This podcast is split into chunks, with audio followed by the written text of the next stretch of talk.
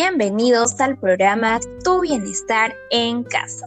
Les saluda Sandra Sánchez y este es el nuevo podcast de la semana, donde hablaremos del tema patoquinesis. Hemos estado recibiendo sus mensajes al WhatsApp y durante el programa del día de hoy responderemos sus dudas. Para ello, invitamos a Jolvin Balvin, estudiante de la carrera de fisioterapia. Hola Jolvin, bienvenido al programa. ¿Cómo te encuentras? Danos una pequeña presentación sobre ti que queremos conocerte. Eh, bien, Sandra. Eh, buenas tardes. Eh, gracias por la invitación al programa. me siento muy contento. bien, soy estudiante de la carrera de fisioterapia y estoy cursando el séptimo siglo en la Universidad Continental. Genial. Un gusto, Jolvin, de conocerte y de tenerte el día de hoy en nuestro programa. Bien, antes de profundizar en el tema central, coméntanos qué es la fisioterapia y cuál fue el motivo por el cual decidiste estudiar esta carrera. Eh, sí, Sandra. En primer lugar, eh, vamos a definir eh, la fisioterapia según la Organización Mundial de la Salud, que define en 1958 a la fisioterapia como el arte y la ciencia de tratamiento por medio del ejercicio terapéutico, calor, frío, luz, agua, masaje y electricidad. Además, la fisioterapia incluye la ejecución de pruebas eléctricas y manuales para determinar el valor de la afectación y fuerza muscular, pruebas para determinar las capacidades funcionales, la amplitud del movimiento articular y medidas de las capacidades vitales, así como ayudas diagnósticas para el control de la evolución. Eh, bien, bueno, eh, yo estudié la carrera de fisioterapia gracias a un familiar que me influyó sobre la carrera y cómo esta ayuda a la recuperación de sus funciones a los pacientes. Wow, Jolvin, mira qué interesante lo que acabas de mencionar. Prácticamente la fisioterapia utiliza medios naturales como el calor, agua, entre otros, y también hace uso de medios físicos para tratar a los pacientes. ¡Qué genial!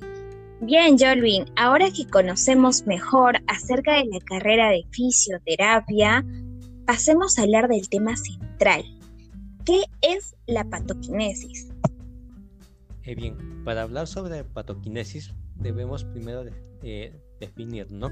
Etimológicamente eh, de patología, la cual proviene del vocablo patos, concebido como el estado anormal, duradero, como producto de una enfermedad en la Universidad eh, Católica de Chile, nos habla en 1996, y kinesis, que significa movimiento. De esta manera, el concepto de patokinesiología se asocia a la patoquinesis, teniendo en cuenta las definiciones dadas por López, Pinochet, Crisóstomo, Belis y Escobar en 2008. Eh, patokinesiología, eh, que es un modelo de estudio de la disfunción del movimiento y patomecánica método descriptivo del balance asociado a la disfunción. Eh, bien, entonces podemos decir que es el estudio de la anatomía y fisiología según cómo se relacionan con el movimiento anormal. ya que nos mencionas ese punto importante acerca del estudio de la anatomía y fisiología, mi pregunta es, ¿cómo relacionas tu carrera con la patoquinesis? Eh, bien, Sandra. Gracias por la pregunta.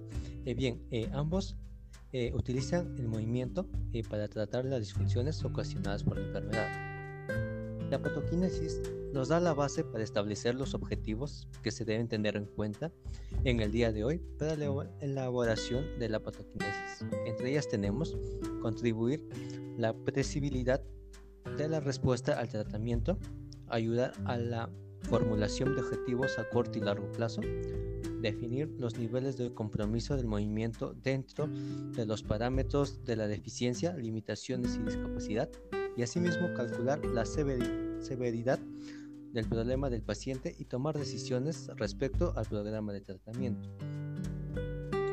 Entienden. Bueno, entonces, partiendo de este punto que nos estás detallando, ¿qué nos va a permitir la patoquinesiología? la patología nos permite observar, definir y clasificar los fenómenos que se presentan en una normalidad, proporcionando los elementos esenciales. ¿no? para e, el diagnóstico, tratamiento y pronóstico de los trastornos del movimiento, entre ellos la dirección, amplitud, velocidad, precisión y su mantenimiento. Desde esta perspectiva, hace referencia a la patokinesiología como el deterioro o alteración de uno o varios de estos elementos. Mira qué interesante todo el aporte que nos estás brindando. Sin duda me he quedado estupefactada y estoy segura que los oyentes de la misma manera, ya que la patoquinesis no trabaja sola, sino que también va de la mano con la fisioterapia ya que ambos utilizan el movimiento para tratar estas disfunciones ocasionadas por la enfermedad. Y bueno, para dar por concluido este tema, ¿qué más nos podrías aportar?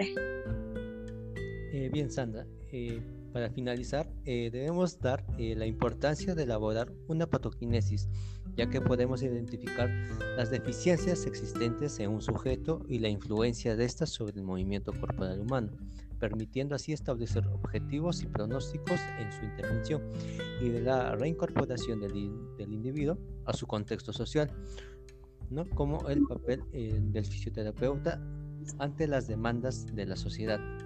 Eh, bien, habiendo eh, compartido el día de hoy, espero que se pueda llegar a un acuerdo por parte del gremio para que tanto los profesionales como la población sean beneficiarios de ello.